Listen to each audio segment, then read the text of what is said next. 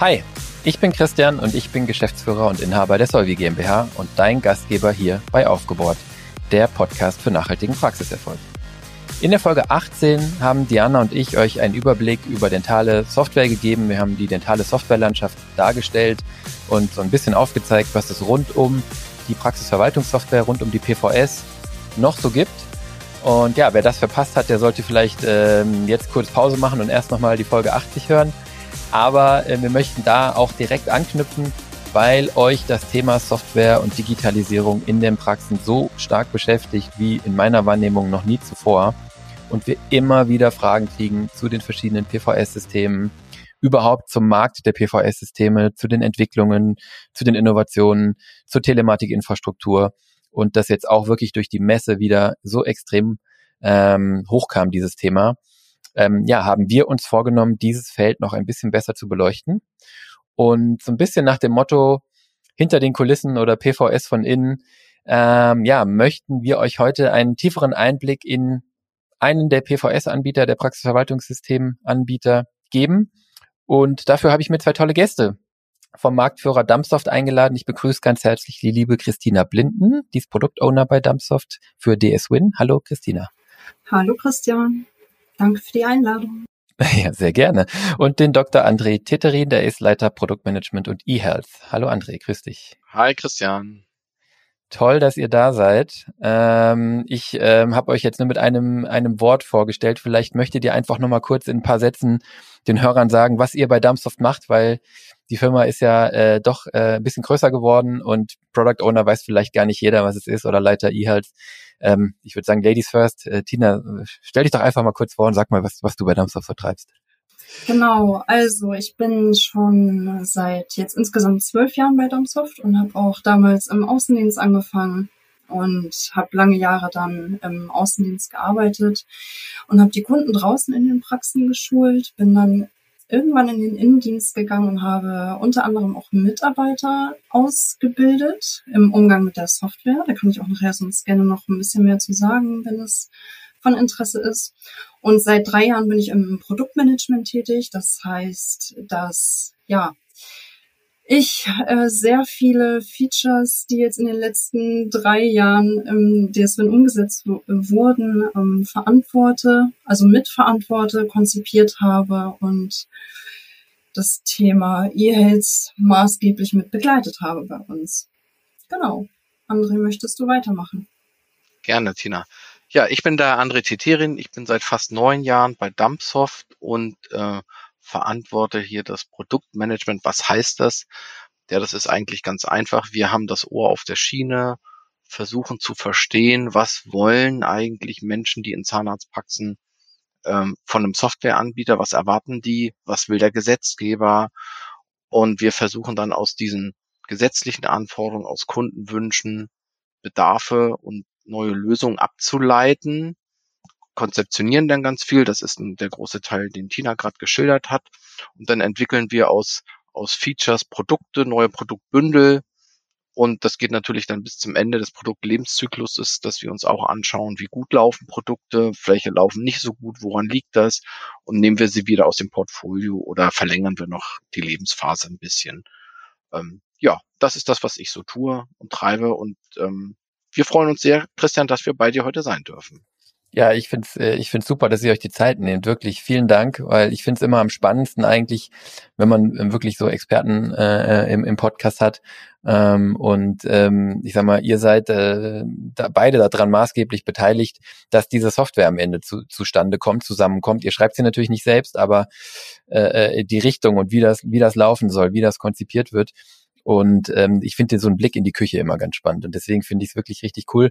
Und was mir gerade eben nochmal aufgefallen ist, ähm, vielleicht sei das noch erwähnt, ähm, DS Win ist sicherlich das ähm, größte und bekannteste Produkt aus dem Hause Dumpsoft. Ne? Das ist ja sozusagen der Marktführer unter dem PVS-System. Aber André, bei dir ist es mir eben gerade nochmal aufgefallen.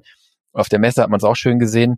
Ihr seid natürlich inzwischen Zeit auch äh, viel mehr als ein Anbieter nur von dem Programm DS Win, ne? sondern es sind ja verschiedene Produkte, dann nochmal Erweiterungen letztlich zu, zu dem DS Win und dann gibt es natürlich auch nochmal diese Dinge wie irgendwie TI-Lösungen, also Connector oder jetzt der E-Connect, kommen wir nachher nochmal drauf, Athena und, und, und, also es sind ja eigentlich, es ist ein Bündel von, von Produkten mittlerweile, ne?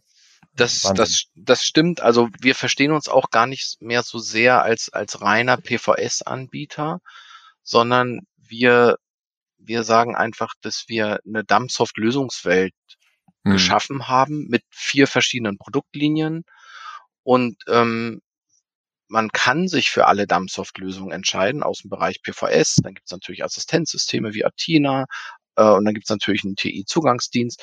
Muss man aber gar nicht. Man kann sich auch äh, nur für eine Softwarelösung entscheiden. Was weiß ich, man bleibt bei seinem bisherigen Praxisverwaltungssystem nimmt dann aber ein Athena aus dem Hause Dumpsoft. Da freuen wir uns genauso drüber.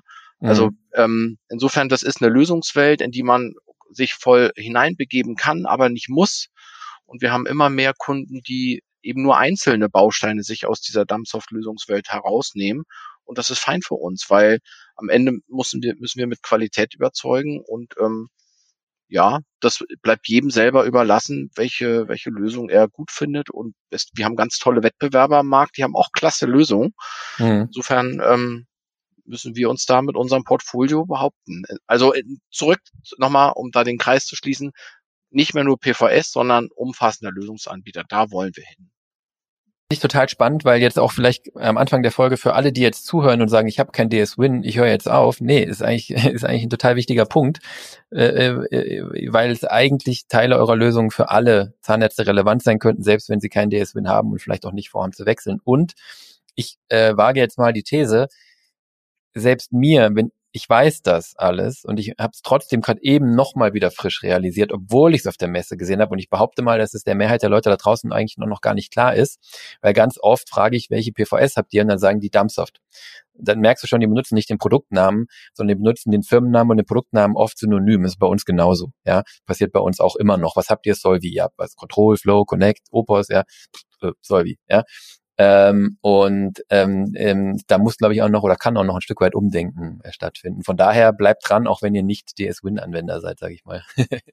ja, prima. Ich glaube, ähm, genug der Vorrede. Ähm, dann gehen wir gleich in den Hauptteil. Bevor wir das machen, habe ich noch zwei schnelle Follow-ups. Ähm, ich habe jetzt ähm, mehrfach gehört, dass wir das vielleicht ein bisschen kürzer halten sollen. Das verspreche ich. Was machen wir? Wir machen jetzt Follow-ups nur noch ähm, sehr kurz und wenn sie relevant sind. Aber zwei Sachen wollte ich euch nicht vorenthalten, bevor wir in den Hauptteil gehen. Und zwar ähm, selbstreferenziell ist das jetzt ein bisschen blöd, aber ich war bei zwei Podcasts zu Gast und die haben beide großen Spaß gemacht und ich möchte vor allen Dingen diese beiden Podcasts auch unterstützen, weil es wirklich cool war.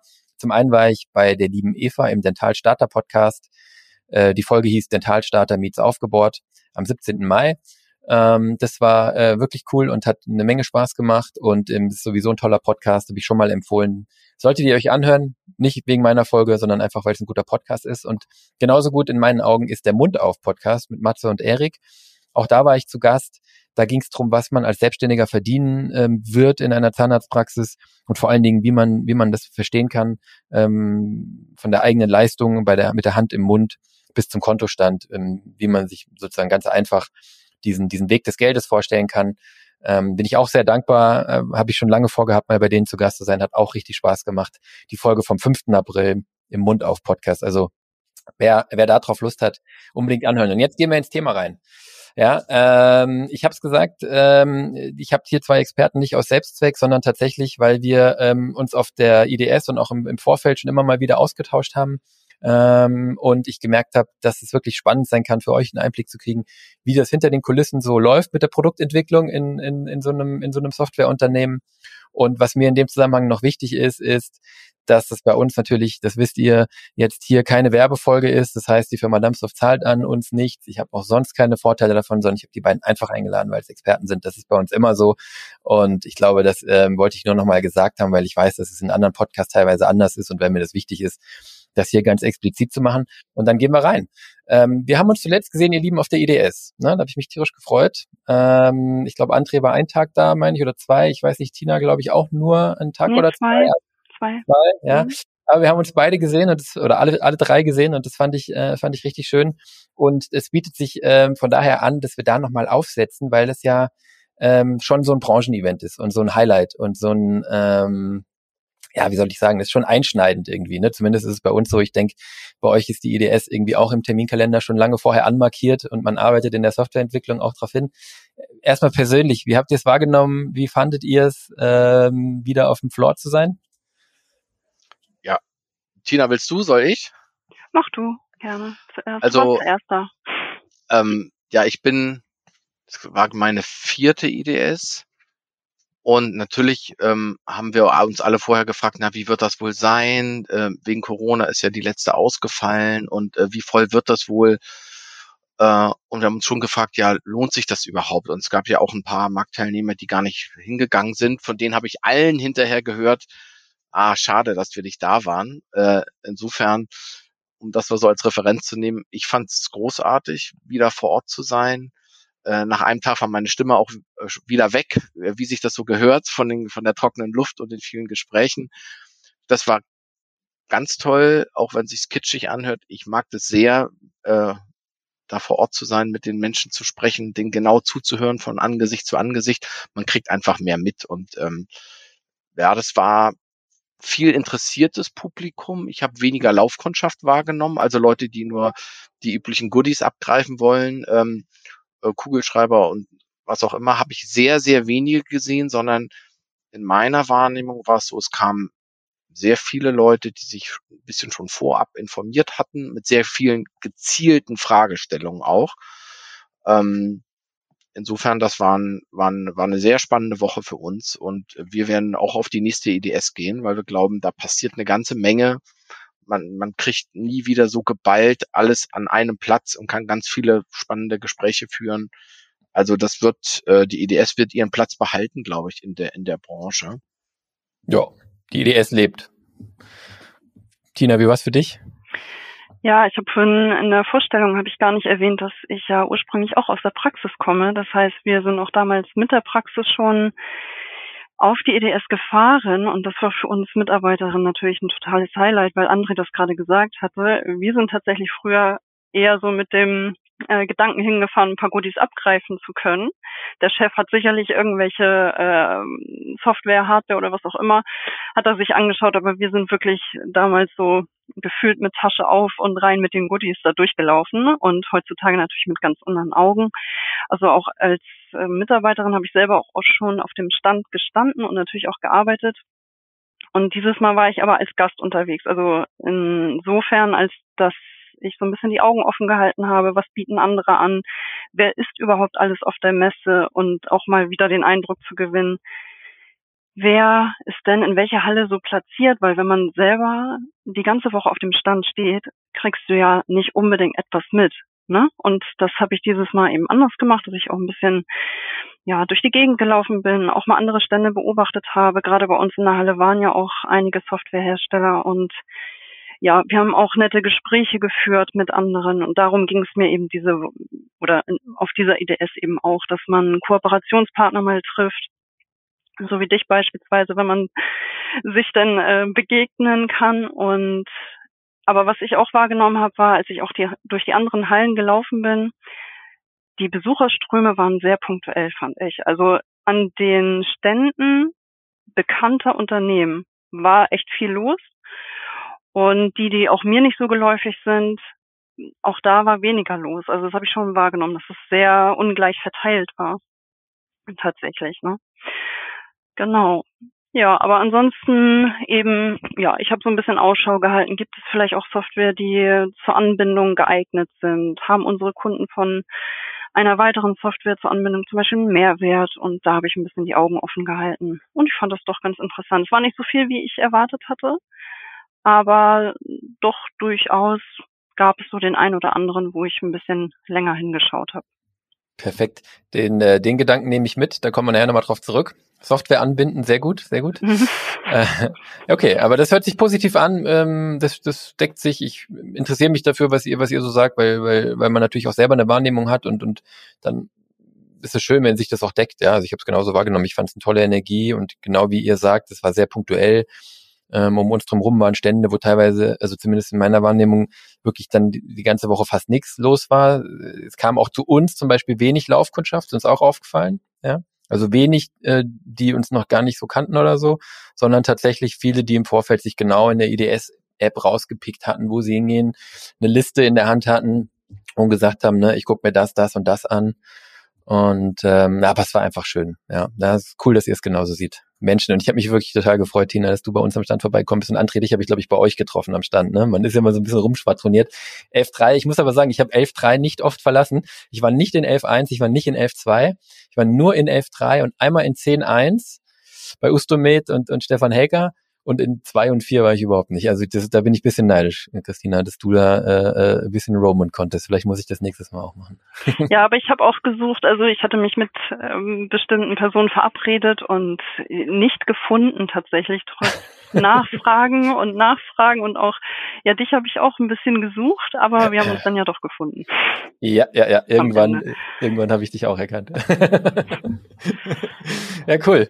Ähm, Jetzt möchte ich direkt nochmal ähm, den einen Punkt aufgreifen, weil was mir aufgefallen ist bei euch am Stand, ähm, was wir eben schon besprochen hatten eigentlich, ja, es war jetzt nicht ein Stand DS Win, sondern es war, ich glaube, DS Win war ehrlich gesagt gar nicht auf dem Stand jetzt groß genannt, sondern genannt waren eigentlich ähm, DS4 aus meiner Erinnerung jetzt eConnect, äh, Athena, DS Win hatte sicherlich eine große relevante Rolle, aber äh, ich glaube, das waren die vier Produkte, mit denen ihr da wart aus meiner Erinnerung. Ähm, und ähm, ist ja quasi anknüpfend an, an, an eine Diskussion, die wir schon hatten. Ähm, jetzt ist eine meiner Thesen schon länger, ja, ähm, die ich auch seit zwei Jahren eigentlich so durch den Markt trage, dass PVS-Anbieter eigentlich weniger monolithisch werden sollten, müssen, dürften. Ich würde es mir wünschen. Es ist das, was wir in anderen Softwaremärkten beobachten. Ich nehme mal gerne das Beispiel von einem iPhone. Jeder von uns hat so ein Ding in der Hand. Und da kommen ganz tolle Programme mit drauf. Und für viele ist das Mail-Programm von, von Apple prima. Für manche eben nicht. Die holen sich dann eben ein anderes äh, Mail-Programm, zum Beispiel Gmail oder Outlook. Ja.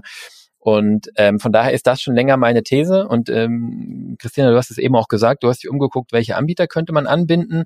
Also ähm, es hat sich manifestiert ist meine Wahrnehmung, ähm, dass dass dass dass definitiv auf jeden Fall bei euch und ich habe es auch bei anderen Anbietern wahrgenommen, der Trend wirklich dahin geht zu sagen, wir sind noch mehr als früher vielleicht eher ein Ökosystem oder eine Plattform oder die Narbe im Rad und außenrum gibt es viele angebundene Lösungen und Kunden können sich in manchen Bereichen für unsere Lösung entscheiden. Also keine Ahnung, Online-Terminbuch habt ihr ein eigenes oder eben auch für eine andere, wenn die denen besser taugt oder vielleicht sogar für beide.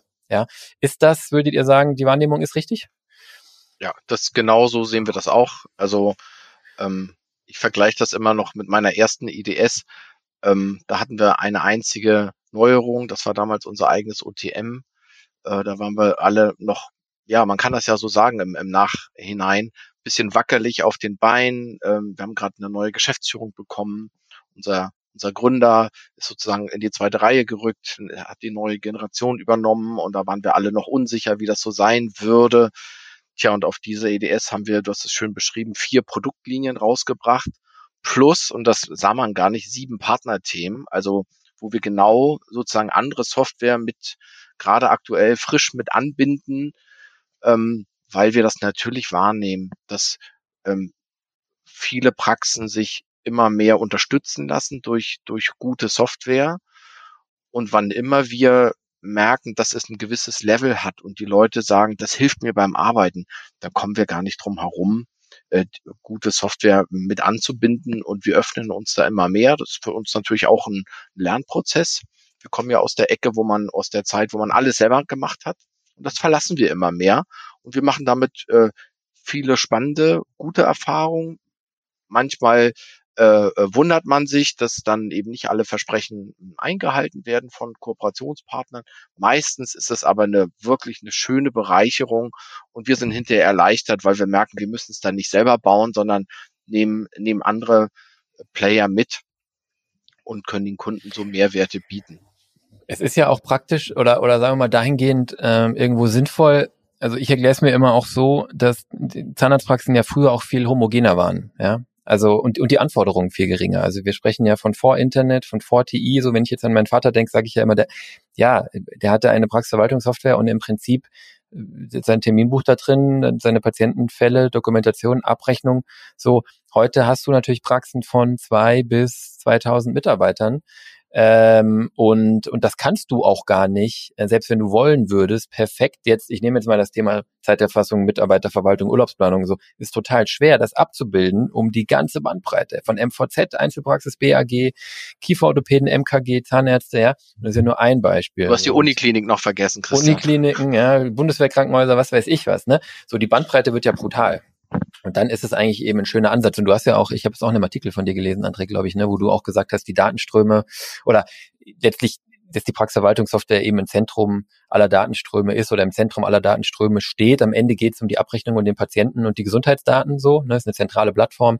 Und, und, und, und dann gibt's irgendwie, ich glaube, du hast es Subsysteme genannt, ich, ich sage immer Software-Peripherie, also das ist wie so ein Zwiebelmodell eigentlich, ja, wo andere Anbieter Lösungen außen drauflegen. Okay cool. Ja, also weil du weil du es gerade sagst, damit da kein falscher Zungenschlag reinkommt, Subsystem ist in der Tat nicht gut gewählt, sondern ähm, das ist alles auf Augenhöhe aus unserer Sicht, weil es gibt ganz, ganz tolle Software für bestimmte Fragestellungen. Da werden wir nie hinkommen. Ich sage das ganz äh, mit ganz viel Respekt. Und deswegen ist uns wichtig in solchen, bei solchen Anbindungen, das muss alles auf Augenhöhe laufen. Beide Seiten müssen, müssen das wollen und müssen Spaß dabei haben, dass man gut zusammenarbeitet. Ähm, mhm. Klar, und, und, ähm, und am Ende, da bin ich völlig bei dir, und am Ende geht es ja darum, ähm, dass das für, beide, für alle Anbieter, für alle Beteiligten funktioniert, aber vor allen Dingen natürlich für die, für unsere Kunden, die Zahnärzte, ja. Und, und darum geht's, glaube ich. Ähm, und, und deren Personal, ja, das Leben leichter zu machen und natürlich den Patienten. Und das ist ja auch ein Trend der letzten Jahre, dass der Patient jetzt auch bei vielen Softwarelösungen nochmal weiter vorne schon abgeholt wird, ne? ob das jetzt die Online-Terminbuchdinger sind oder diese ja, Portale, die letztlich den Patienten so ein bisschen äh, überhaupt steuern und an die Hand nehmen. Das ist ja fließend auch im Übergang. Aber spannend fand ich, was du eben gesagt hast.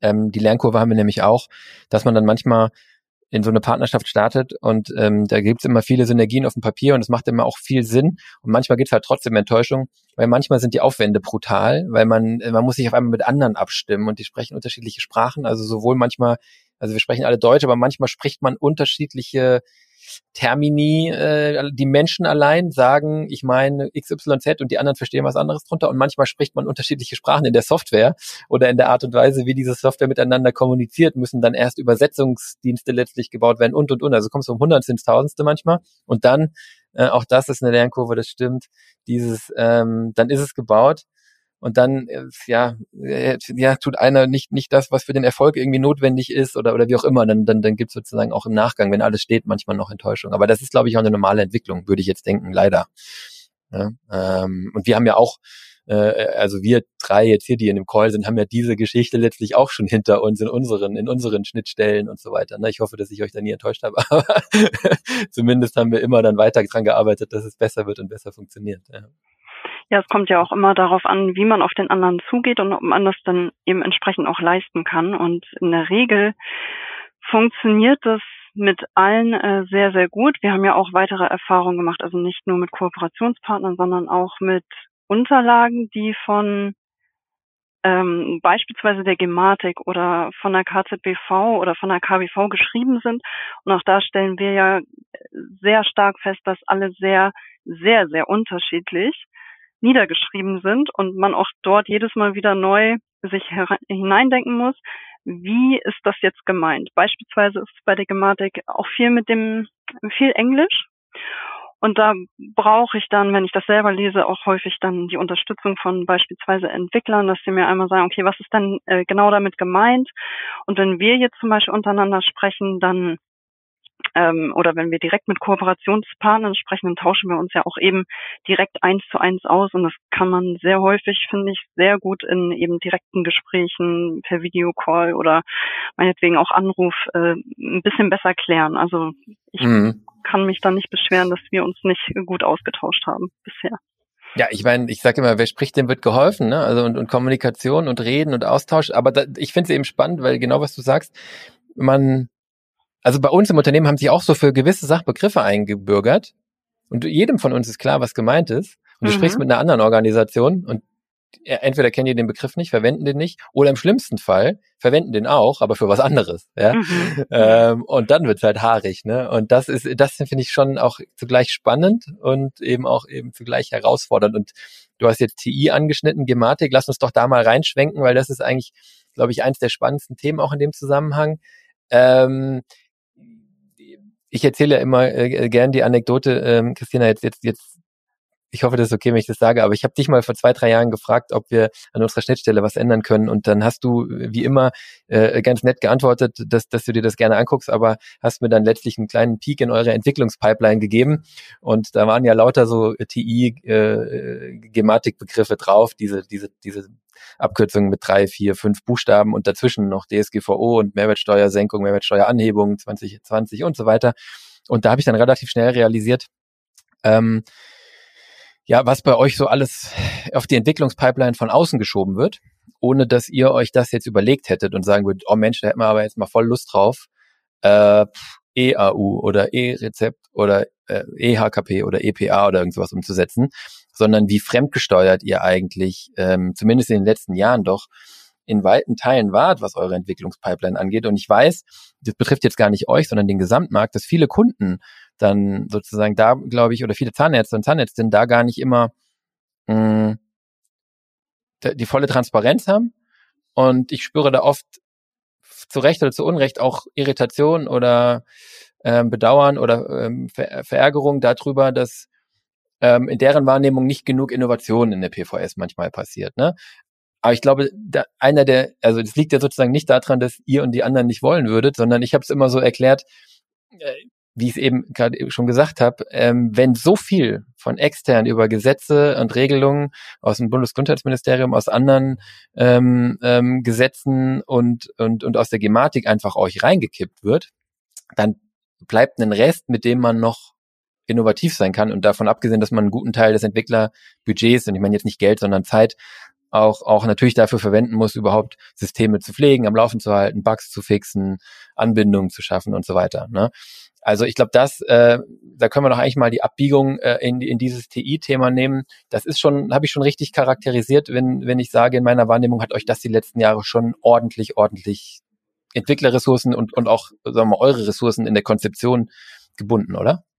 Ja, absolut. Also du hast es komplett richtig wiedergegeben und ich bin ganz erstaunt, dass du die ganzen Abkürzungen noch so auf, äh, auf dem Schirm hast. Also ich habe auch ein bisschen recherchiert vorher, weil also ich bin jetzt drei Jahre im Produktmanagement und Jahre vergehen ja so wahnsinnig schnell, aber beim Recherchieren habe ich gedacht, ei, was haben wir in, zum Beispiel in 2021 wirklich alles gemacht. Also das war schon ziemlich heftig.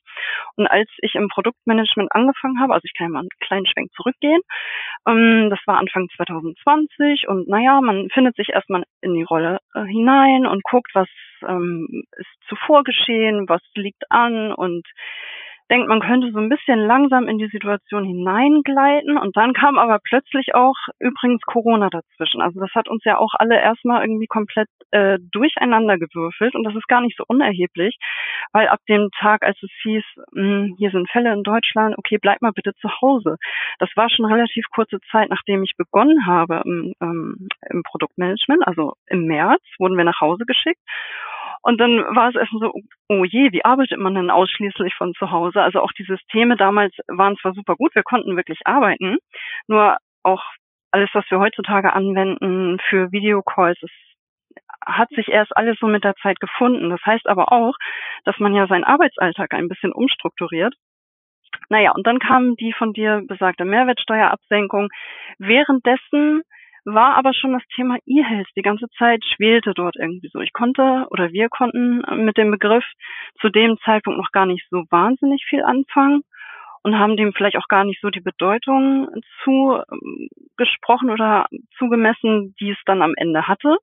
Aber das schlicht sich dann während der ganzen Corona-Zeit auch so ein und plötzlich kam das mit voller Wucht. Also in, wie gesagt, in 2021 haben wir dann äh, sehr viele Funktionen äh, in dem gesamten Jahr umgesetzt. Da komme ich auch gleich nochmal zu. Aber es begann Ende 2020 ja schon mal mit Kim, weil eigentlich die EAU zum 1.1.21 ausgerollt werden sollte. Also das Startdatum hieß damals 1.1. Also was macht man dadurch, dass wir natürlich immer mindestens ein Quartal im Voraus programmieren, versucht man schon, die Anforderungen, die es gibt, zu recherchieren. Und es reicht ja nicht, es zu recherchieren, man muss es natürlich auch lesen und dann noch verstehen. Und das ist das, was ich eben meinte. Die Anforderungen werden von unterschiedlichen Institutionen geschrieben und sind auch alle unterschiedlich zu verstehen und teilweise auch wirklich schwer zu verstehen, wenn man davor noch nie oder wenn man sonst immer nur seine eigenen Produkte konzipiert hat, hat man ja nicht so aufwendige Anforderungskataloge für sich selbst geschrieben. Und es begann eben damit, dass man ganz viele Fremddokumente anfangen musste zu lesen, zu verstehen, mit den Entwicklern abzusprechen, was wollen die überhaupt von uns. Gerade auch das Thema TI hat zwar in 2017 oder schon vorher ja begonnen durch das versicherten Standardmanagement, aber dann ist ja eigentlich lange Zeit erstmal gar nichts passiert. Und plötzlich kam dann Kim. Dann kam die EAU, die wurde dann ja übrigens noch verschoben auf Oktober 21. Aber dennoch haben wir das ja programmiert, weil es steht ja an und man muss auch dazu wissen, es reicht ja nicht nur einfach die Funktion auszuliefern, sondern man versucht oder man ist dann noch angehalten, eine Zertifizierung bei der Kassenärztlichen Bundesvereinigung einzureichen. Bei der Kassenzahnärztlichen Bundesvereinigung reicht man dann auch noch ein. Bei der Gematik wird dann eine Konformitätsbestätigung ähm, versucht zu zu absolvieren, also nicht versucht, sondern man muss es machen, also für Kim beispielsweise, dass das PVS eben auch konform ist, entsprechend mit den Funktionen umzugehen. Und währenddessen kamen dann aber auch schon die Funktionen wie Notfalldaten und elektronischer Medikationsplan. Das haben wir auch schon Ende 2020 begonnen. Und dann, dann ist man ja auch immer so dabei, okay, was müssen wir machen? Was äh, haben Kunden gegebenenfalls für Konsequenzen zu erwarten, wenn es in der PVS nicht umgesetzt ist? Und genau, Notfalldaten und elektronischer Medikationsplan haben wir dann Anfang 2021 ausgeliefert. Dann hieß es, die elektronische Patientenakte soll aber auch zum 1.7.2021 21 verpflichtend für die Zahnarztpraxen werden. Also haben wir auch schon für die EPA programmiert. Genau, die gab es ja auch schon für Versicherte ab dem 1.1.21.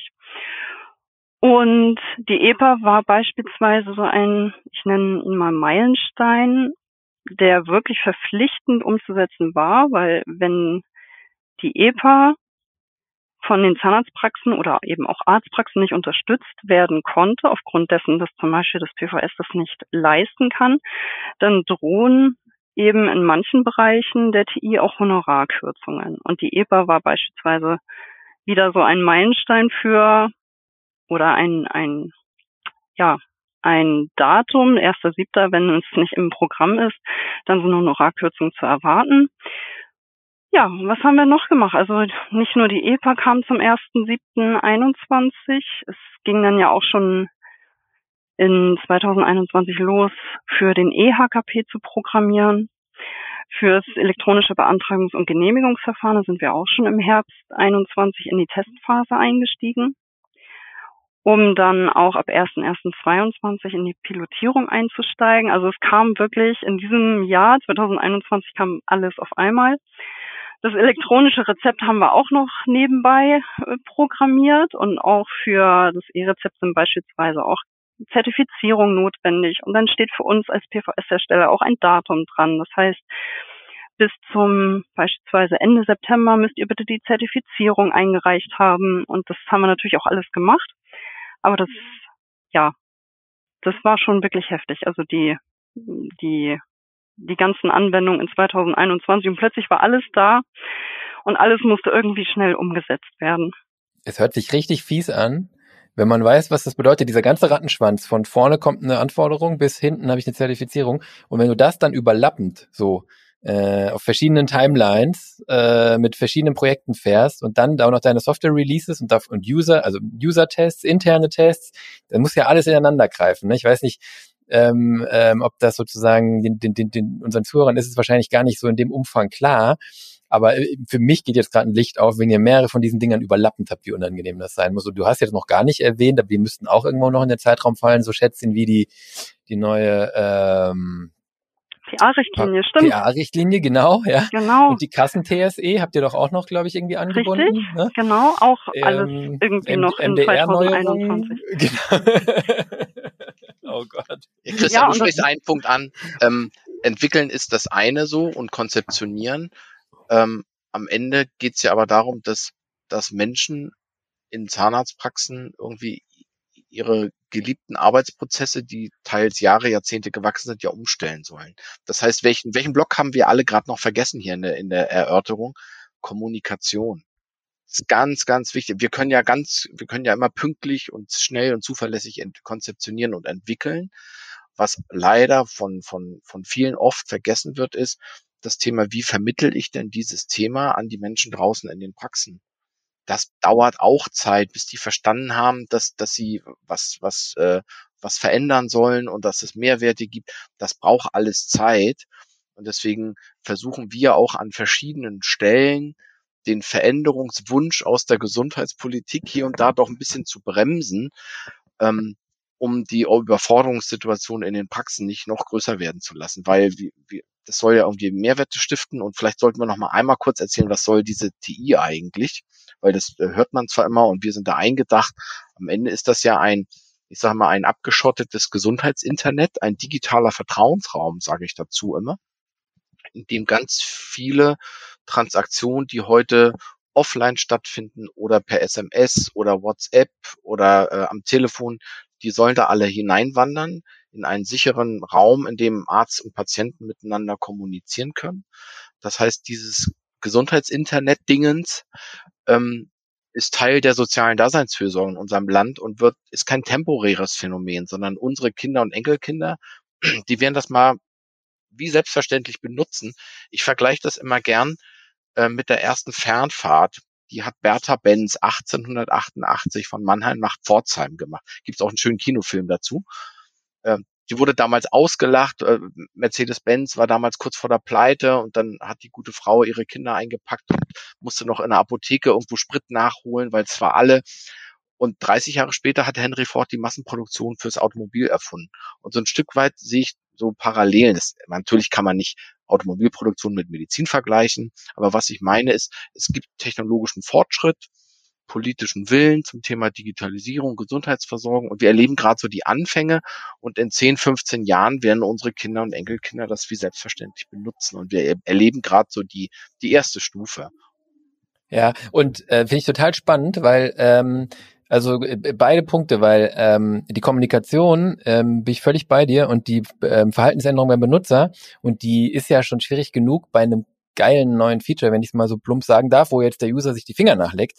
Wenn du jetzt aber natürlich dann auch noch mit diesen Schätzchen kommst, und da kommen wir gleich nochmal drauf, die ja für Zahnarztpraxen äh, im Wesentlichen, mit wenigen Ausnahmen, bisher vor allen Dingen Administration und Mehraufwand und Mehrkosten und Schulung von Mitarbeitern und Mist, das Ding geht nicht, äh, bedeutet haben, dann ist natürlich die Bereitschaft äh, für diese Kommunikation sich zu öffnen, die wahrzunehmen, sehr gering. Ja, also wie viele Praxen jetzt auch nicht mitbekommen haben, dass zum ersten ersten diesen Jahres EBZ also auch wirklich dann verpflichtend war. Ja, das ist schon erstaunlich und das kann man eigentlich nur so erklären, dass man auch ein Stück weit austunt bei diesem TI-Ding. Und deswegen bin ich sehr dankbar für deine Erklärung dazu und für dein positiven Bild auf das Ding. Und ich weiß, dass wir kriegen wir bestimmt Zuschriften, André, kann ich dir versprechen, von Leuten, die es anders sehen, aber ich teile dein Bild. Ähm, und es ist eben so, wenn du so eine Autobahn baust, dann hast das ist beim, beim Straßenbau, beim Zugbau nicht anders. Von daher ist die Analogie auch gar nicht schlecht, weil das findet erstmal keiner geil. So wie es jetzt gerade keiner cool findet, wenn eine Windmühle bei ihm im, oder ein Windrad bei ihm im, im, im Dorf gebaut wird. Aber ich glaube, das sind eben viele Infrastrukturkosten und Investitionen und Schmerzen, durch die die jetzige Generation der Zahnärzte jetzt tatsächlich auch durch muss. In Klammern durch manches leider auch äh, so mitgefangen, weil es für Ärzte relevant ist und für Zahnärzte gar nicht so sehr, aber gut, ja. Ähm, und jetzt, aber da können wir gleich mal auch noch, dann werden wir unbedingt noch drauf eingehen, jetzt zeichnen sich ja so die ersten Schätzchen ab, die jetzt wirklich auch für Praxen wirtschaftlich organisatorisch was bringen, wie zum Beispiel EBZ.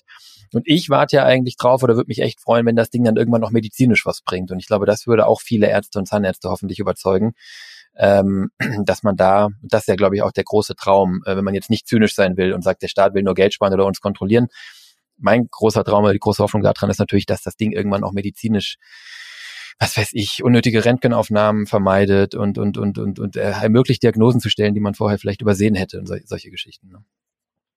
Spannend, spannend.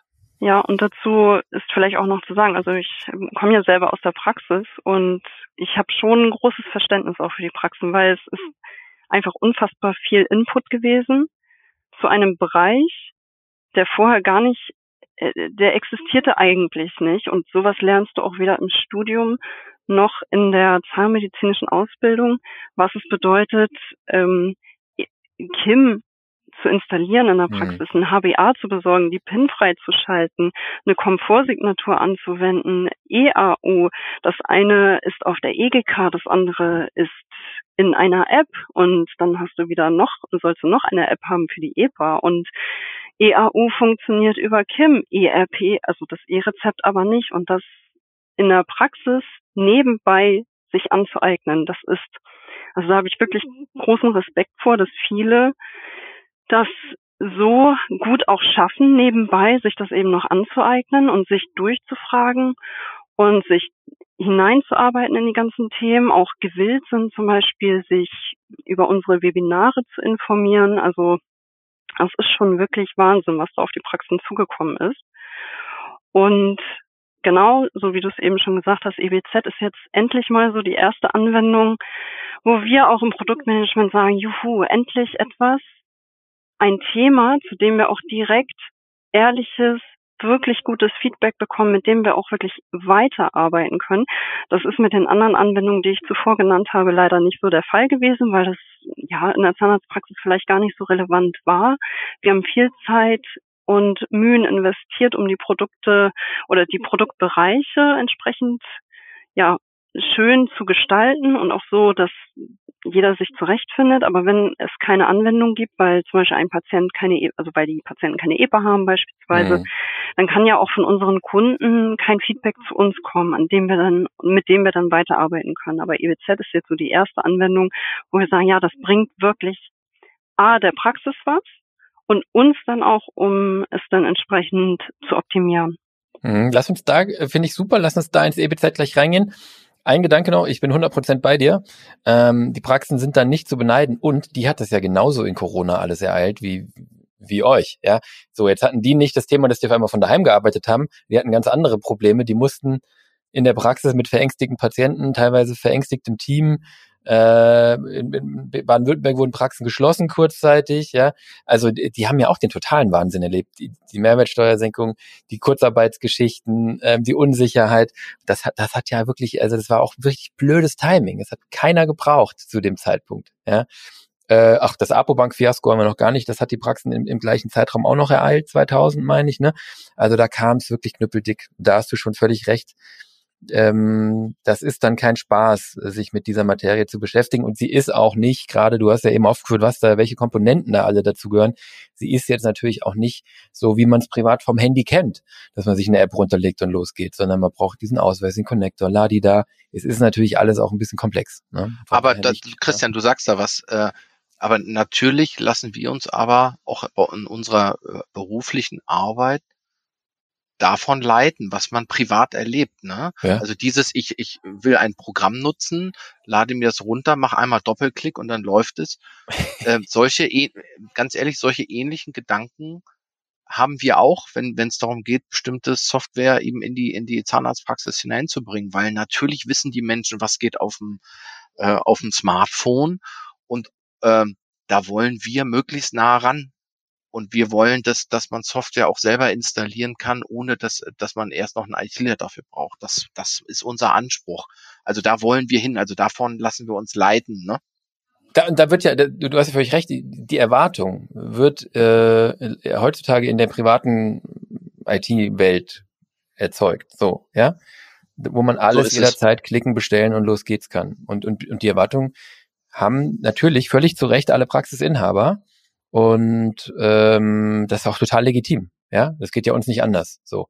Und genau, und in dem Spagat seid ihr dann sozusagen zwischen dem, was, äh, was die, die Gematik sich ausdenkt und dem, was völlig legitim der Praxisinhaber, das Praxismanagement irgendwie sonst so an, an Software, an Hardware-Geschichten eben heutzutage 2023 erlebt oder 22 oder 21 damals eben, da eine Lösung hinzustellen, die funktioniert. Lass uns doch da mal einsteigen.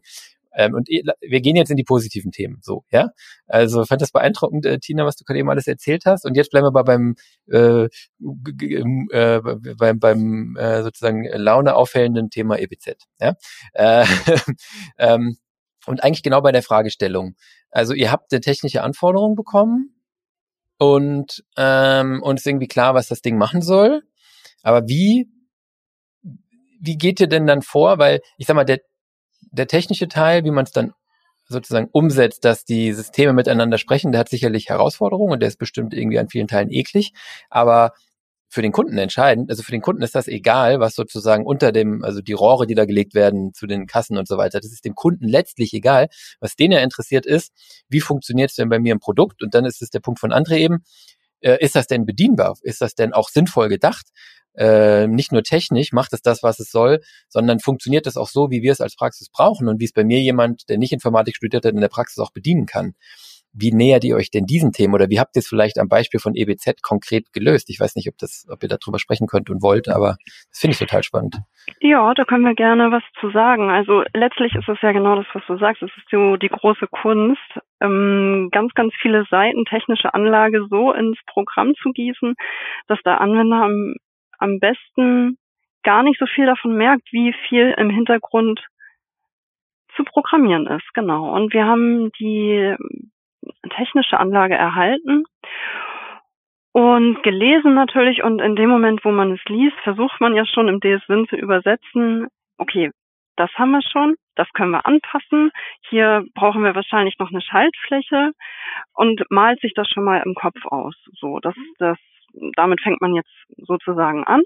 Also man geht ja immer von grob nach fein und legt dann schon mal Programmieraufträge an und dann geht man ins Detail. Und dann, während man das dann so durchliest und das nochmal versucht, ähm, ins DSM zu übersetzen, zu überlegen, wie können wir die Workflows für die Kunden so sinnvoll gestalten, dass es möglichst selbsterklärend ist, weil das ist ja auch immer so die Herausforderung. Wie kriegen wir das hin, dass der Anwender sich möglichst äh, schnell zurechtfindet?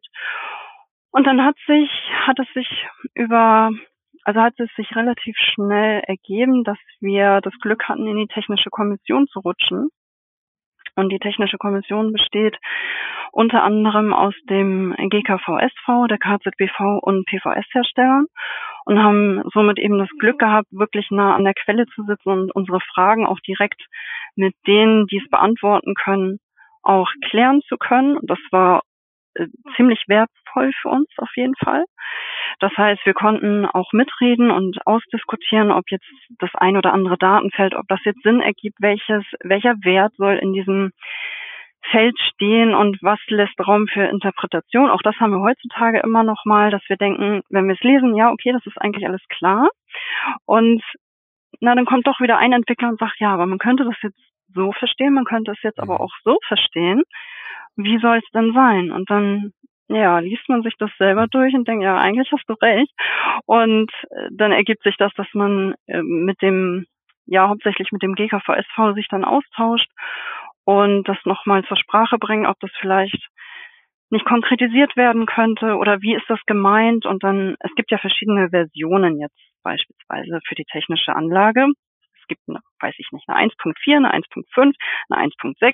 Das merkt der Anwender im Hintergrund äh, nicht, aber mit jeder Versionsänderung kommen dann auch Neuerungen, die umzusetzen sind, die teilweise dann auch vielleicht nochmal ähm, an der Oberfläche zur Veränderung führen, weil ein bestimmter Bemerkungsschlüssel noch hinzukommt und das merken die Anwender dann schon.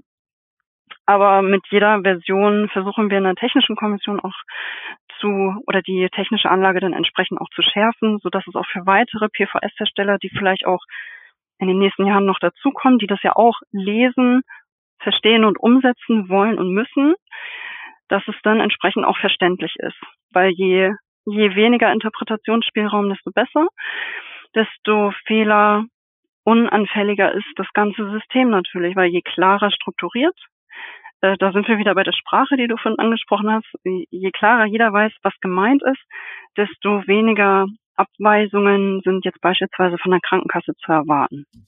Hm, das klingt unglaublich komplex, muss ich ehrlich sagen. Äh, Gerade auch wenn du über Versionsnummern noch sprichst, immer vorzuhalten, von welcher Versionsnummer sprechen wir, diese Anmerkungen aus eurer Organisation zu sammeln, mit anderen Organisationen wie dem GKV, SV und so weiter abzustimmen, das dann wieder zurückzuspielen, ja, ist ja viel auch manuelle Synchronisation. Äh, ähm, und wenn Menschen kommunizieren, dann ne, Reise nach Jerusalem, nee, nicht stille Post meine ich, ähm, dann, äh, das kennen wir alle, ja, äh, kommen einfach nicht 100 Prozent von dem an, was du gedacht hast beim anderen. Wahnsinn. Es ist fast schon ein Wunder, dass es am Ende dann steht. Und wann, ja. sag, wann, wann kommt denn, oder wolltest du noch was sagen? Sorry. Ich wollte eigentlich nur ergänzen, dass das wirklich auch sehr gut funktioniert hat. Ich, also wir haben wirklich viele Austauschrunden mit den besagten Institutionen gehabt und haben es auch immer noch. Das heißt, auch selbst nach Einführung, es ist ja schon letztes Jahr im Juli gewesen eigentlich der flächendeckende Echtbetrieb. Und auch dennoch führen wir in diesen besagten Runden die äh, sogenannte Weeklies oder B-Weeklies oder wie auch immer wir das jetzt nennen möchten. Diese Austauschtermine finden immer noch statt. Und man hat auch in jedem Termin greift man immer noch mal, ich nenne das jetzt mal Goldkörnchen ab, wo man äh, überlegt, ah, okay, ja, okay, guter Hinweis, das müssen wir auch nochmal berücksichtigen. also Nachschärfung? Nachschärfung, Nachschärfung ja, ganz noch, richtig. Ja, genau, krass. ja, das sowieso. Also das bleibt auch und das ist auch für die anderen Themen, bleibt es immer noch. Also es ist nicht so, dass es eine technische Anlage gibt, das wird umgesetzt und dann läuft das für immer und ewig, sondern auch ähm, ja fürs E-Rezept, für die EAU, für EBZ gibt es immer neue technischen Anlagen mit entsprechenden ja, Optimierungen im technischen Bereich. Schnittstellenpflege ist halt auch immer so ein Schätzchen, ne? was auch mhm. Kapazität bindet. Mhm. Und jetzt sag mal, wann ähm, das ähm, ist sozusagen eure Erfahrung. Ihr seid zum Glück ein Team, das heißt, ähm, du hast jetzt ja schon gesagt, du kannst das auch im Sparring mit Entwicklern, mit deinen Kolleginnen im, im Produktbereich und Kollegen ähm, pingen, äh, dann sicherlich auch äh, das eine oder andere über äh, an, an, Anbieter übergreifend, wo ihr ja im VDDS oder eben in den technischen Ausschüssen und so weiter das austauscht. Wann kommt denn der Benutzer ins Spiel? Also wie muss ich mir das vorstellen? An welcher Stelle habt ihr Zahnarztpraxen eingebunden, Kunden eingebunden, Beta-Tester oder, oder Alpha-Tester? Ist das schon in der Konzeption? Oder ist das, wenn das erste Ding mal steht? Oder wann passiert das und wie? Also jetzt in Bezug auf EBZ war das so, dass wir Ende 21 in die Testphase gegangen sind. Und die Testphase bedeutete erstmal ein reiner Austausch zwischen uns PVS-Herstellern und Krankenkassen, damit wir erstmal übergreifend ähm, feststellen können, funktionieren die Dateien, die wir im PVS erzeugen, mit den Systemen der Krankenkasse, so dass man dann erst guten Gewissens sagen kann, okay, jetzt können wir auch Praxen dazwischen schalten und einbinden. Und das war von vornherein ja klar konzeptioniert, dass es erstmal eine Testphase gibt und dann sollte es in die Pilotierung gehen. Und die Pilotphase bindet dann entsprechend auch die Zahnarztpraxen ein. Und das haben wir ab Januar 2022 haben wir haben wir gestartet. Wir haben allerdings auch schon ein paar Monate vorher unsere Praxen oder einige unserer Praxen gefragt, ob sie überhaupt grundsätzlich Interesse haben, mit uns das EBZ zu testen. Weil ein Test bedeutet ja auch immer, dass nicht alles rund läuft. Und das, da haben wir wunderbare Praxen, die immer sofort sagen, ja, mache ich total gerne und berücksichtigen Sie mich bitte immer. Und da haben wir wirklich auch ähm, ab Januar 2022 haben wir dann jede Praxis, also jede Testpraxis, die wir hatten, haben wir eins zu eins auch freigeschaltet für das System, haben die geschult, haben schon mal Informationen mitgegeben. Das war für uns unglaublich wertvoll, weil man dann ja auch durch die Fragen, die wir bekommen, direkt zu dem System, zu dem Thema, haben wir direkt gemerkt, okay, da gibt es Fragezeichen in den Praxen. Also so ganz, so ganz simple Beispiele. Ich kann mich auch noch erinnern, dass die zweite Praxis, die wir angebunden hatten oder fürs EWZ freigeschaltet hatten, dass sie sofort sagte, mm, ja, aber wie machen wir das dann mit Härtefällen? Normalerweise fülle ich die Härtefallanträge als Service in der Praxis direkt aus damit der Patient sich nicht kümmern muss, damit wir auch sicher gehen können, dass der Heil- und Kostenplan tatsächlich am Ende umgesetzt wird. Und das ist im EBZ ein bisschen anders geregelt. Es ist so, dass ein Plan zur Kasse geschickt wird und die Krankenkasse erkennt aufgrund verschiedener Faktoren, okay, das ist garantiert ein Härtefall und bei manchen geht dann die Prüfung erst deutlich später los. Und das Mitsenden oder das Ausfüllen dieses Härtefallantrags, von dem die Anwenderin gesprochen hatte, das ist so im EPZ gar nicht vorgesehen. Also dieser Service, den sie in der Praxis angeboten hatte, also direkt den Härtefallantrag mit dem Heil- und Kostenplan per Post an die Krankenkasse zu schicken, ist so im EBZ gar nicht vorgesehen. Und äh, durch diese Fragen, die uns direkt gestellt worden sind, konnten wir für uns super wertvolle Erkenntnisse ziehen. Zum einen konnten wir selber FAQ-Listen daraus erstellen mhm. und auch in Zusammenarbeit mit der KZBV zum Beispiel auch welche erstellen. Im VDDS gab es entsprechende Listen. Und genau, wir haben eben bis zum Juli haben wir ganz, ganz viele Testpraxen gehabt haben uns dann auch in diesen äh, Runden, den, die ich angesprochen hatte mit dem GKVSV, KZBV, haben wir uns da auch entsprechend ausgetauscht, kleinere Fehlerchen ausgemerzt, mit dem Update ausgeliefert. Und dann ab Juli sind wir in den flächendeckenden Echtbetrieb gegangen und haben quasi auf Schlag mit all unseren Erkenntnissen, wir haben übrigens auch unsere Beta-Testpraxen natürlich auch befragt, wie finden Sie das System, wo gibt es etwas zu verbessern, welche Fragen haben Sie noch, haben eine Umfrage gestartet und haben auch die Erkenntnisse eben für uns mitgenommen. Nicht alles können wir selber beeinflussen. Ne? Also beispielsweise haben sich viele gewünscht, man könnte das Bonusheft direkt mitschicken. Das ist aber einfach so in diesen technischen Strukturen nicht vorgesehen. Und ja, Praxen können das dann vielleicht manchmal, sollen sie auch gar nicht unterscheiden, können wir das jetzt beeinflussen oder können wir es nicht. Aber all diese Erkenntnisse nehmen wir immer noch mit. Und haben das dann eben auch zum Start, zum ersten siebten haben wir es auch mitgenommen, haben dann, wir, wir liefern ja immer quartalsweise Updates aus und einige kleinere Optimierungen haben wir dann auch zum Start nochmal mit ausgeliefert. Und ja, ab dem Tag konnten es alle unsere Kunden nutzen tatsächlich. Wir haben, es, es sollte ja ein sukzessiver Rollout sein.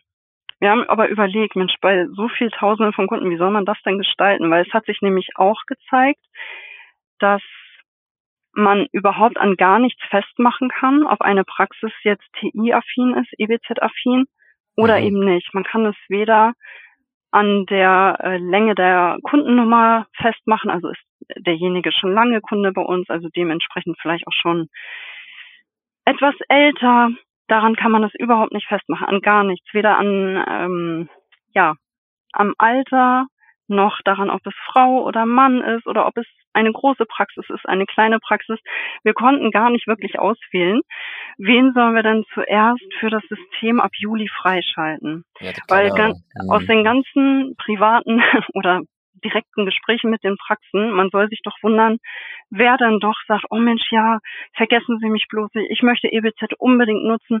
Das hätte ich vielleicht von vornherein, hätte ich denen das gar nicht zugetraut. Vielleicht, weiß ich nicht, aufgrund dessen, dass ich will jetzt nichts Falsches sagen, aber dass äh, derjenige vielleicht schon ewig DSWin-Anwender ist, vielleicht ja, ja. gar nicht so viele Produktbereiche nutzt, hm. dem hätte ich das vielleicht gar nicht von vornherein zugetraut.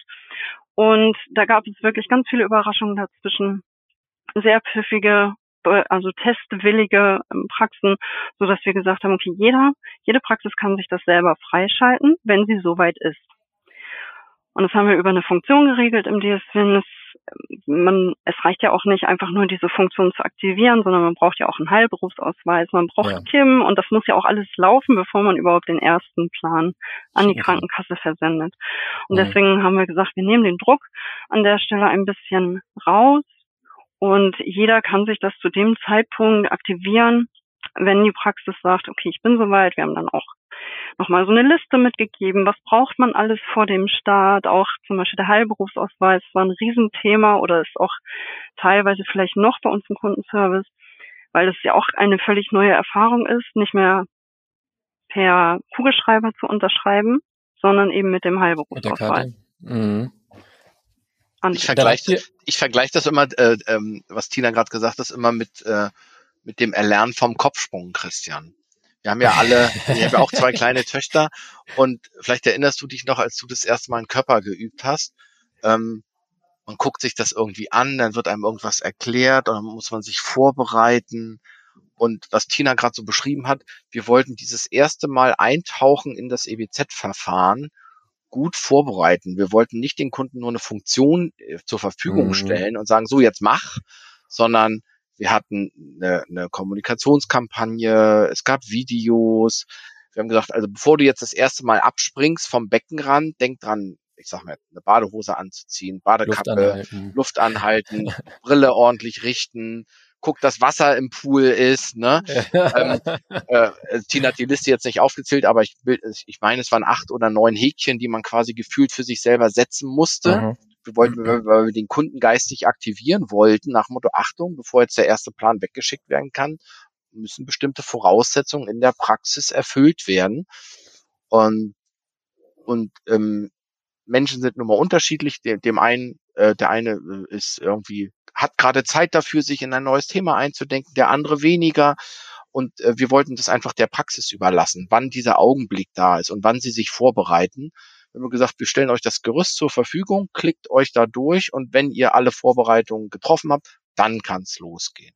Das war so und, unser Grundgedanke dabei. Und da wart ihr sehr früh, also quasi ihr wart startbereit, als das verwendet werden konnte? Exakt so war's, genau. Da haben wir es allen, wir haben auch lange überlegt, weil es auch auf der Kassenseite gab es ja auch äh, äh, äh zum Teil auch ein paar Sorgen. Oh Gott, jetzt kommen mhm. am nächsten Tag Tausende von Plänen. Ja. Das wollten die auch nicht. Können wir das überhaupt? Ja. Genau. Wir wollten aber auch niemanden ausschließen, weil Tina hat es gerade schön äh, beschrieben. willst du am, am Vornamen eines Anwenders entscheiden, ob der digital affin ist? Ist nee. keine gute Idee. Deswegen haben wir gesagt, wir, wir müssen es allen zur Verfügung stellen und die Kunden sortieren sich da schon selber hin. Selber. Mhm. Und, und was uns ganz wichtig war auch, wir haben wir haben gesagt, wir möchten jetzt nicht niemanden zwingen, gleich irgendetwas zu kaufen oder so, sondern wir haben gesagt, wir stellen euch das zur Verfügung, es kostet euch nichts, probiert das einfach aus. Mhm. Und, und dann gibt's wie bei allen Innovationen Early Adopter, Late Adopter, ja. Verweigerer. Und dann haben wir darauf gesetzt, dass sich das wie immer äh, quasi verteilt von alleine und so ist es dann auch gekommen. So ist es gekommen. Cool. Also ich stelle mir das total spooky vor, wenn man diese Funktion für 13.000 oder 12.000 Anwender oder was zur Verfügung stellt.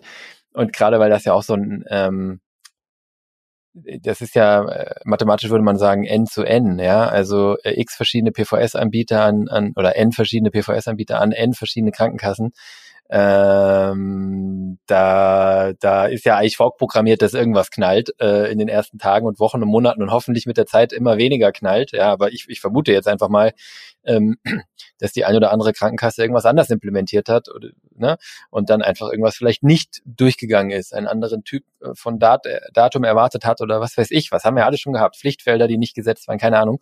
Da äh, äh, dieses Update auszurollen, das, das stelle ich mir doch sehr äh, äh spannend, sage ich mal vor. Aber ihr wart gut vorbereitet, habe ich verstanden.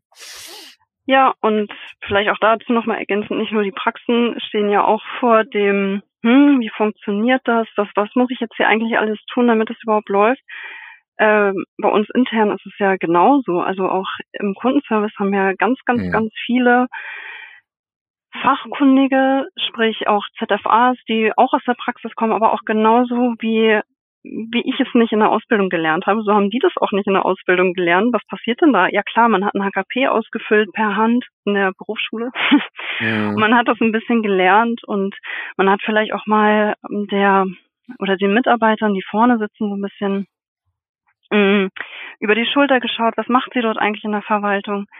Aber auch das ist eine Riesenherausforderung gewesen. Auch die Kolleginnen und die Kollegen, äh, sowohl im technischen Support, hier auch Kim und was passiert denn da eigentlich, wenn so eine Krankenkassenantwort ankommt, alle abzuholen, das ist genauso eine Herausforderung. Also es betrifft ja alle ja. PVS-Hersteller äh, gleichermaßen und klar, genau das, was du sagst, okay, äh, Hilfe, man rollt es an alle aus.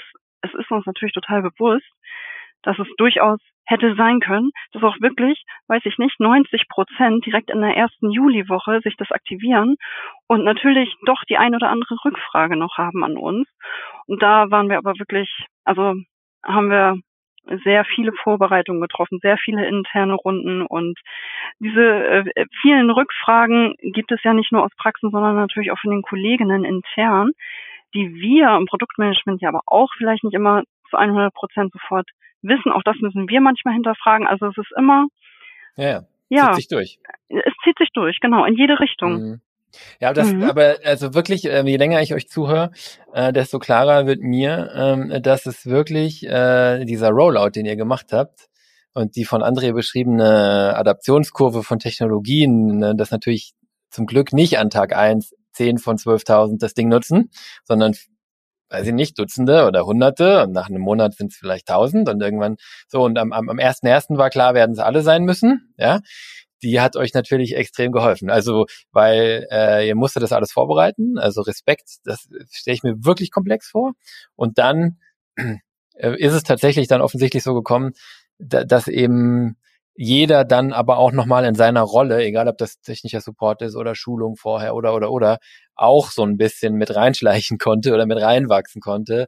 Und dann nimmst du, nehmen im Prinzip alle gemeinsam die Praxen und euer ganzes Team diese Kurve bis Ende des Jahres mit, so dass am 1.1. dann eigentlich auch korrigiert mich, vielleicht hoffentlich nicht mehr so viel schiefgelaufen ist. Da gab es bestimmt auch noch Praxen, die es dann erst mitgekriegt haben, aber ein Großteil der Kurve hattet ihr wahrscheinlich hinter euch, oder? Das auf jeden Fall. Na klar, es gibt immer die ein oder andere Praxis, die vielleicht etwas später dran ist, weil es auch organisatorisch vorher an der Praxis vielleicht auch gar nicht passte. Das darf man ja auch mhm. nicht ja. vergessen. Ne? Das sind ja nicht, man hat ja nicht plötzlich x äh, Stück Personal in der Praxis, die sich genau nur darum kümmern können. Das klar. ist ja, ist ja ganz klar. Und dann haben wir natürlich auch noch Softwarewechsler, die vielleicht das System noch aus dem aus der alten Software vielleicht kennen aber dann in der neuen Software, also bei uns dann, äh, funktioniert es ja doch wieder ein Stück weit anders. Und mhm. es ist, aber Jahreswechsel ist immer, äh, ist es immer viel. Also da mhm. gab es dann schon noch die ein oder andere Rückfrage, doch. Und dann, dann äh, und dann die Zahnarztnummer wurde ja auch noch Existenzgründer und die Zahnarztnummer wurde ja eingeführt dieses mhm. Jahr noch. Da gab es dann auch, also es ist eigentlich ganz typisch, dass zum Jahreswechsel, gerade zu Jahresbeginn immer viel, viel kommt. Und Rückfragen zum Thema EBZ gibt es natürlich auch immer noch mal, weil vielleicht manchmal die die Ablehnung von den Krankenkassen nicht ganz verständlich ist oder wo sehe ich denn die Antwort eigentlich von der Krankenkasse und was mache ich, wenn das abgelehnt wurde? Also so, solche Fragen haben wir natürlich auch Klar. tagtäglich immer noch. Man darf ja auch nicht vergessen, dass es auch in Praxen eben auch Personalwechsel gibt und manchmal ist es eben leider so, dass einem vielleicht nicht vergönnt ist, erstmal nochmal eine Fortbildung zu machen, wie gehe ich da mit der neuen Software um, sondern auch die Mitarbeiterinnen werden dann ein bisschen ins kalte Wasser geschubst und wissen aber eben, ja, dass sie bei uns die entsprechende Hilfe auch bekommen. Mhm. Ja, ja, ja, klar. Von allem immer etwas dabei. Ja, Jahreswechsel ist immer, ist immer Wahnsinn. Aber euch hilft natürlich an der Stelle auch mal, dass ihr so eine hohe Durchdringung habt, weil die Wahrscheinlichkeit, dass eine neue Mitarbeiterin schon mal woanders mit DSWin gearbeitet hat, das ist stimmt. zumindest relativ hoch. genau. Aber das heißt, ähm, ähm, wenn wir in Anbetracht der Zeit können wir, glaube ich, das Thema EBZ so ein bisschen zusammenbinden. Es sei denn, ihr habt jetzt noch was ganz Wichtiges. Ich habe jetzt ähm, wirklich gut verstanden, wie ihr das gemacht habt, wie ihr das ausgerollt habt, warum das auch äh, gut funktioniert hat. Ähm, ich nehme jetzt mit, das läuft für die Zahnärzte im Moment. Gibt bestimmt Nachschärfungen, gibt bestimmt noch Dinge, die haken, gibt bestimmt noch neue Versionen, die da kommen. Aber grundsätzlich läuft das. Würdet ihr unterschreiben? Ja, total, Und ist ein echter wirklich. Mehrwert, ne? Ja.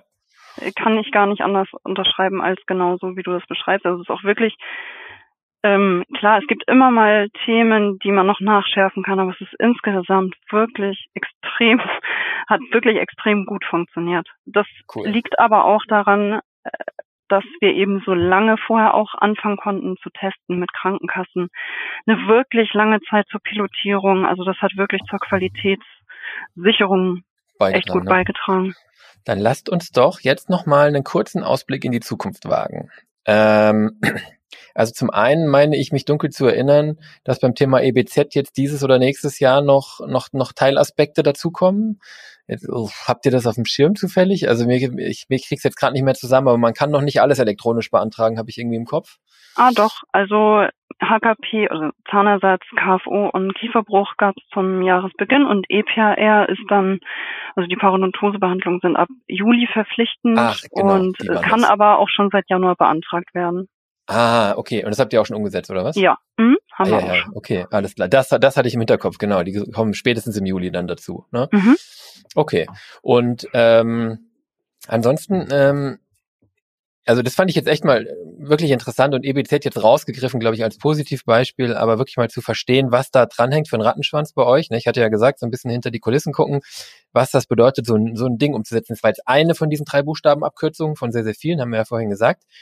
Ähm, wenn wir jetzt noch ein bisschen weiter schauen, ich hatte ja im Vorgespräch schon mal äh, gefragt, äh, Christina, ähm, und du hattest das, äh, äh glaube ich, grundsätzlich zumindest ähm, äh, ähm, ähnlich gesehen.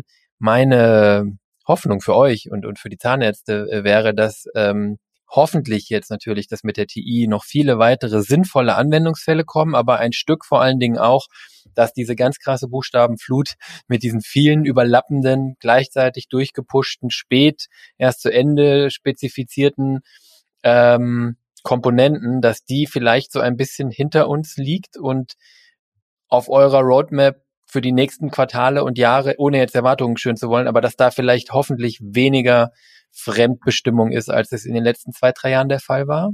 Fragezeichen. Mm, also ich glaube, das wird schon bleiben. Und wir haben uns alle mit der Situation auch, also wir haben uns eingefunden in das ganze Thema. Und es sind ja auch verschiedene Ansätze, auch vom Bundesgesundheitsministerium da, die vergangenen Anwendungen, die ich von aufgezählt hatte, schöner in Einklang zu bringen. Und ehrlich gesagt, mhm ist das schon sehr spannend, dass das, was wir schon mal programmiert haben, was vielleicht heutzutage noch nicht so in der, in der Massenanwendung ist, dass das so optimiert wird, dass es irgendwann mal zu einer wird, weil das hatte Andrea ja vorhin auch schon gesagt. Das ist jetzt so der erste, erste Wurf und aller Anfang ist ja schwer, aber ich hoffe einfach auch tatsächlich, dass es so weitergeht, dass sich die ganze Arbeit und Mühe auch wirklich am Ende lohnt und äh, selbstverständlich ist das so, dass wir Einfluss nehmen können. Wir haben viele gute Runden, viele gute Ansprechpartner. Zur EPA wird es nächstes Jahr äh, Neuerungen geben, die wir ja aber nicht selber bestimmen, sondern dann in Zusammenarbeit mit der Gematik ähm, erarbeiten. Und äh, von daher ein bisschen Fremdbestimmung bleibt, weil TI ist ja nie, äh, das können wir ja nie alleine regeln. Und ja, da kommt noch ein bisschen was an Rede. Ah, ein Stück weit, also ich glaube, Christian, worauf du hinaus wolltest, natürlich erhoffen wir uns durch die Erfahrung, äh, die Tina so schön beschrieben hat, äh, der letzten Jahre, dass wir uns ein bisschen freischwimmen können, weil bestimmte Dinge schneller gehen. Also wenn jetzt eine neue Anforderung aus Berlin kommen wird, und es werden ja welche kommen, können wir damit geschickter und schneller umgehen. Und meine persönliche Hoffnung ist, ist schon so, dass wir uns ein bisschen freischwimmen und mehr Kapazitäten für Dinge benutzen können, die in den letzten Jahren liegen geblieben sind. Das wird auf jeden Fall so sein. Und ähm, auch wenn du sagst, wir wollen, sollen jetzt und wollen auch nicht zu viele Erwartungen schüren, aber genau das machen wir jetzt. Zum Beispiel werden demnächst eine, eine interne äh, Strategieklausur haben, genau zu der Frage, was ist denn eigentlich liegen geblieben in den letzten Jahren und wo wo drückt unseren Kunden eigentlich der Schuh noch besonders stark. Und das, das wissen wir auch alles, aber das werden wir jetzt nochmal neu priorisieren, um dann eben zu gucken, wo können wir noch bestehende Lösungen besser machen, wo können wir dafür sorgen, dass die besser miteinander sich unterhalten können, ähm, weil äh, wir kennen ganz viele unerfüllte Wünsche und Erwartungen unserer Kunden und die wollen wir natürlich irgendwie bestmöglich erfüllen. Okay, das heißt, aber also ich ende immer gern positiv, gerade bei so einem Thema wie TI. Ähm, und das habe ich jetzt durchaus vernommen bei euch. Ähm, ähm, das ist eigentlich super positiv. Weil wenn ich jetzt aus der Anwendersicht drüber nachdenke, dann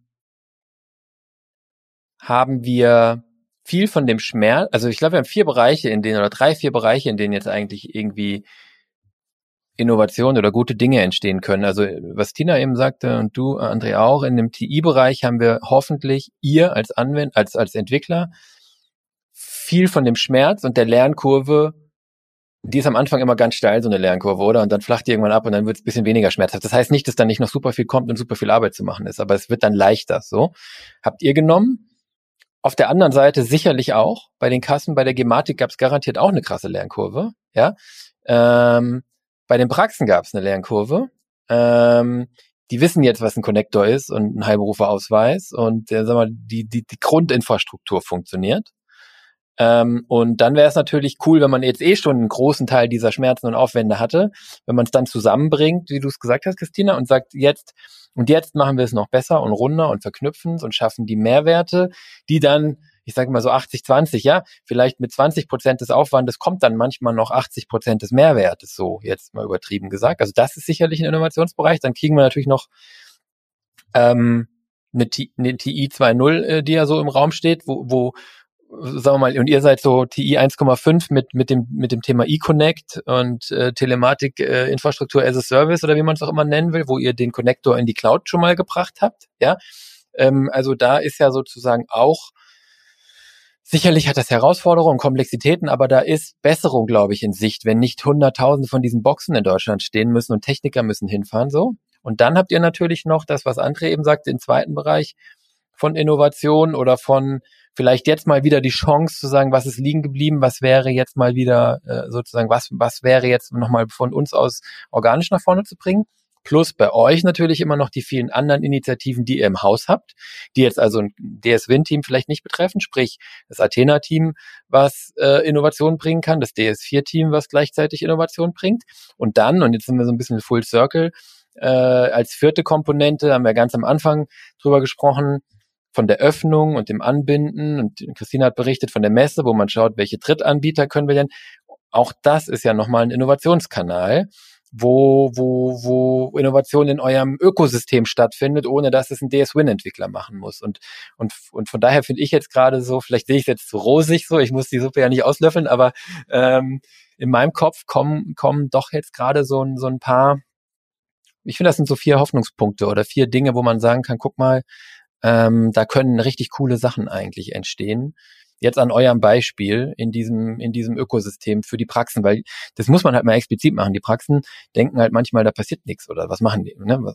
Auch das sagen die uns gegenüber auch. Ne? Was passiert eigentlich da? Was, was macht, was macht ihr denn? Woran arbeitet ihr? Und das finde ich jetzt irgendwie ganz als Erkenntnis aus dem Gespräch irgendwie ganz schön so. Vielleicht nochmal so, um das nochmal zu schärfen, Christian, oder zu ergänzen, was du gesagt hast. Äh, uns erreichen jeden Tag ganz, ganz viele Wünsche und Erwartungen von Kunden.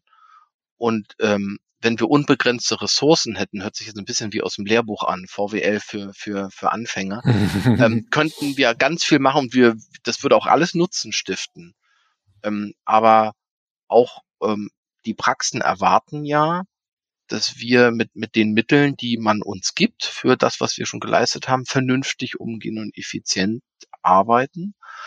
Und wir jonglieren wirklich jeden Tag und knobeln und überlegen, tun wir die richtigen Dinge? Sind wir an den richtigen Dingen dran, um den größten Nutzen zu stiften? Ähm, wir, wir versuchen quasi äh, zu erahnen, wie, wie arbeiten die Praxen in einem, in drei, in fünf Jahren und welche, welche Erleichterung in der Software, egal jetzt in, von welcher Linie wir jetzt sprechen, von welcher Produktlinie, stiftet den größten Nutzen. Ne? Und ähm, das ist sozusagen die Herausforderung. Wir könnten ganz, ganz viel machen und auch sicher viele Kunden glücklich machen, aber wir wollen ja mit wenig Ressourceneinsatz die ganz viele glücklich machen. Und ja. dafür tja, braucht man Gespräche, eine gute Nase, braucht man einen Riecher und ähm, das ist sozusagen die Denksportaufgabe, die wir zu lösen haben jeden Tag. Und ähm, da muss man sich fast jeden Tag komplett hinterfragen und sagt, sind wir wirklich an den richtigen Themen dran? Und damit wir mhm. da nicht komplett am Bedarf vorbei entwickeln und konzeptionieren, haben wir sowas wie eine Marktforschung eben aufgebaut, um, um noch näher besser zu verstehen, was, was wollen die Menschen draußen in den Praxen? Wie können wir sie ähm, tja, entlasten? Am Ende ist es so, die, die Zahnarztpraxen sollen gute Versorgung machen, die wollen ähm, gute Qualität liefern und dafür muss der, die IT irgendwie im Hintergrund laufen und das muss wie Strom aus der Steckdose sein. Was und mich mhm. besonders freut ist, mh, hm, die Neigung, sich durch Software unterstützen zu lassen, die, die wächst ja sowohl bei Patienten als auch bei Ärzten. Und wir müssen so ein Stück weit erahnen, okay, wo wächst die am meisten und worauf, ähm, worauf äh, lassen sich Ärzte ein, sei es jetzt, indem man sich durch KI äh, Röntgenbefunde automatisch befunden, nicht befunden, aber analysieren lässt, um zum Beispiel Karies zu erkennen. Mhm. Da haben wir jetzt, ähm, da gibt es erste Lösungen am Markt, die, von denen wir glauben, das wird vielleicht in, in zehn Jahren mal verpflichtend werden, weil Krankenkassen sagen, ich bezahle erst dann eine, eine ärztliche Leistung, wenn KI gestützt jemand wie eine Zweitmeinung sozusagen da drauf mhm. geguckt hat. Und da erleben wir jetzt auch so die ersten Anfänge. Und ja, es sind furchtbar spannende Zeiten. Ne? sind viele Horizonte, in denen man da denken muss. Ne? Du hast zum einen diese quartärlichen TI-Dinger, die Christina vorhin ausgeführt hat. Dann hast du so, jetzt hast du gerade TI, äh, nicht TI, sondern KI als, als, als, als, als, als Stichwort noch reingeworfen, wo so ein Megatrend auch irgendwie rollt dem man sich auch nicht verschließen kann und der jetzt erste Anwendungen hat. Und dann erinnere ich mich immer gerne an unser Dumpsoft Controlling Cockpit, das wir ja äh, zusammengebaut haben, wo wir für einen ganz anderen Anwendungsfall ursprünglich, für eine andere Kundengruppe als jetzt eure normalen oder unsere normalen Praxen äh, was gebaut haben. Und jetzt auf einmal kommt äh, in Zeiten von Budgetierung, Inflation und Co. alle Praxen auf den Trichter, holla, ich muss mich mit Controlling beschäftigen. Ja, und manchmal bist du dann sozusagen auch äh, aus Versehen auf der richtigen Seite, ja, oder, oder hast so, da waren wir, glaube ich, fast vor der Zeit mit dem Ding, ja. Ähm, und dann, dann, das sind eben auch nochmal so Faktoren, wo du es gar nicht kommen sehen kannst. Auf einmal mega Nachfrage nach, nach dem Teil. Und das ist, glaube ich, jetzt auch wieder ein cooler Punkt, wo wir jetzt auf unserer Seite sozusagen wieder innovativ sind, ohne dass bei euch irgendjemand was machen muss. Ne? Das finde ich irgendwie so ganz spannend an diesem Software-Ökosystem, was wir hier die ganze Zeit skizzieren. Das macht halt so komplex, aber auch so schön und so, weil es dann am Ende symbiotisch wird irgendwie. Ne? Also da freue ich mich am, am meisten drauf, äh, dass wir da jetzt eben gerade den Praxen oder drüber, dass wir dadurch so eine Vorarbeit, die wir da geleistet haben mit dem Controlling Cockpit, den Praxen jetzt im Moment eben so gut helfen können, zum Beispiel mit der Budgetierung umzugehen und äh, jetzt die PZR nach vorne zu bringen und die zu professionalisieren und zu sagen, wo stehe ich eigentlich und so. Ne? Ähm, cool. Das hast du öfter übrigens, Christian. Solche Situationen haben wir ähm, erlebe ich persönlich immer wieder. Wir haben zum Beispiel vor ein paar Jahren eine erste Lösung für den dentalen Datenaus, digitalen Datenaustausch, auch den dentalen zwischen äh, Praxis und Dentallabor geschaffen. Die haben wir vor ein paar Jahren äh, rausgebracht und waren da auch vor der Zeit. Und nächstes Jahr wird so sein, dass die Dentallabore auch alle in die Telematikinfrastruktur reinkommen sollen oder dürfen. Äh, und da bin ich mittlerweile sehr froh, dass wir schon auf was aufsetzen können, was wir vor zwei Jahren schon mal vorentwickelt haben. Sonst würden wir jetzt bei Null anfangen. Insofern, ja, manchmal denkt man, man, äh, man hat eine Fehlinvestition hingelegt und hat viel Zeit äh, investiert in Lösungen und äh, manchmal überholt einen dann doch die Geschichte und man merkt, es ist gut, dass wir es gemacht haben, so wie jetzt mit unserem Controlling Cockpit. Jetzt, ja. jetzt können wir es verbreitern, erweitern, für, für viele kleine Praxen auch spannend machen. Und da noch ein Satz, ähm, das liegt mir wirklich noch auf dem Herzen, du hast vorhin so Corona angesprochen. Was mich bedrückt hat in der Corona-Zeit ist, und das meine ich wirklich so, ist, dass man aus der Gesundheitspolitik den Zahnärzten das Gefühl gegeben hat, ihr seid nicht systemrelevant, weil das war die einzige Gruppe, die keine Zuschüsse bekommen hat, sondern da war, das waren alles nur Darlehen seinerzeit. Und das fand ich ein, ein Signal, was mir nicht gefallen hat, so dass man, dass man Ärzten so, äh, das Zahnärzten das Gefühl gibt, so ihr seid irgendwie eine, eine ne Randgruppe, wir brauchen euch nicht wirklich. Ich weiß nicht, ob das klug war. Und ähm, deswegen, ähm, wenn man zahnmedizinische Versorgung flächendeckend sicherstellen will äh, und eine hohe Qualität haben will, dann dann muss man auch ähm, dafür sorgen, dass es den sogenannten kleinen Praxen gut geht, dass die, dass die mit ihrer Arbeit gutes Geld verdienen können, weil irgendwie erwarten alle eine tolle medizinische Versorgung in Deutschland. Dann muss man auch die, die Rahmenbedingungen dafür schaffen. Absolut. Äh, das wäre für mich jetzt fast schon ein schönes Schlusswort, außer äh, Christina, du wolltest noch irgendwas ergänzen. Ich will das ja auch nicht abwürgen. Nee, ich äh, überlege nur die ganze Zeit, irgendwie steht ja über allem, sind immer so, so verschiedene Schlagworte. Also zum einen Zeitersparnis, das nimmt man, mhm. finde ich, aus allen Themen komplett raus, weil dass es auch eben darum geht, am Ende des Tages in der Praxis in den ganzen Prozessen Zeit zu sparen. Klar, man investiert einmal viel Zeit, um sich das Ganze anzueignen, aber es, alle Anwendungen, über die wir jetzt zum Beispiel gesprochen haben, dienen ja dazu, am Ende Zeit zu sparen, äh, Papier zu sparen, das ist ja auch ein ganz wichtiges Thema und eben Medienbrüche zu vermeiden und ja, auch schnellere Auswertung und darum geht es eigentlich, ne? Zeit. Weil es einfach so wertvoll ist, das dann am ja. Ende für die Praxen möglichst einzusparen und dafür lohnt sich die Zeit, die wir jetzt hier alle aufwenden. Super cool, äh, vielen Dank und äh, du hast es auf den Punkt gebracht. Ähm, das finde ich eben so toll, weil am Ende des Tages ist es, glaube ich, ich weiß nicht, ich habe es jetzt aus euren beiden Statements eigentlich rausgehört, ich kann es für mich so sagen und ich glaube, bei euch ist es offensichtlich genauso, das ist da das, wofür wir morgens aufstehen und von daher vielen Dank an euch beide ähm, und an eure Firma, an alle Firmen, die mit uns den Markt zusammen bearbeiten. Natürlich sind wir alle Unternehmen, natürlich müssen wir alle Geld verdienen, aber ich glaube, was uns hier alle eint, ist, dass wir das alles machen für die 40.000 deutschen Zahnarztpraxen und um deren Leben besser zu machen, Zeit zu sparen mit den wenigen guten Mitarbeitern, die wir heute haben, gute Zahnmedizin zu ermöglichen. Darum geht's im Kern. Ja, die Administration so weit wie möglich wegzupushen. Dafür tun wir, glaube ich, alle täglich unser Bestes. Und ähm, dafür habt ihr euch heute hier eine Stunde 20, Stunde 25 Zeit genommen, um den Leuten ein bisschen zu erklären, wie sowas bei euch läuft. Da danke ich euch recht herzlich. Ähm, das ist auch nicht selbstverständlich, dass ihr euch hier den Nachmittag mit mir um die Ohren haut.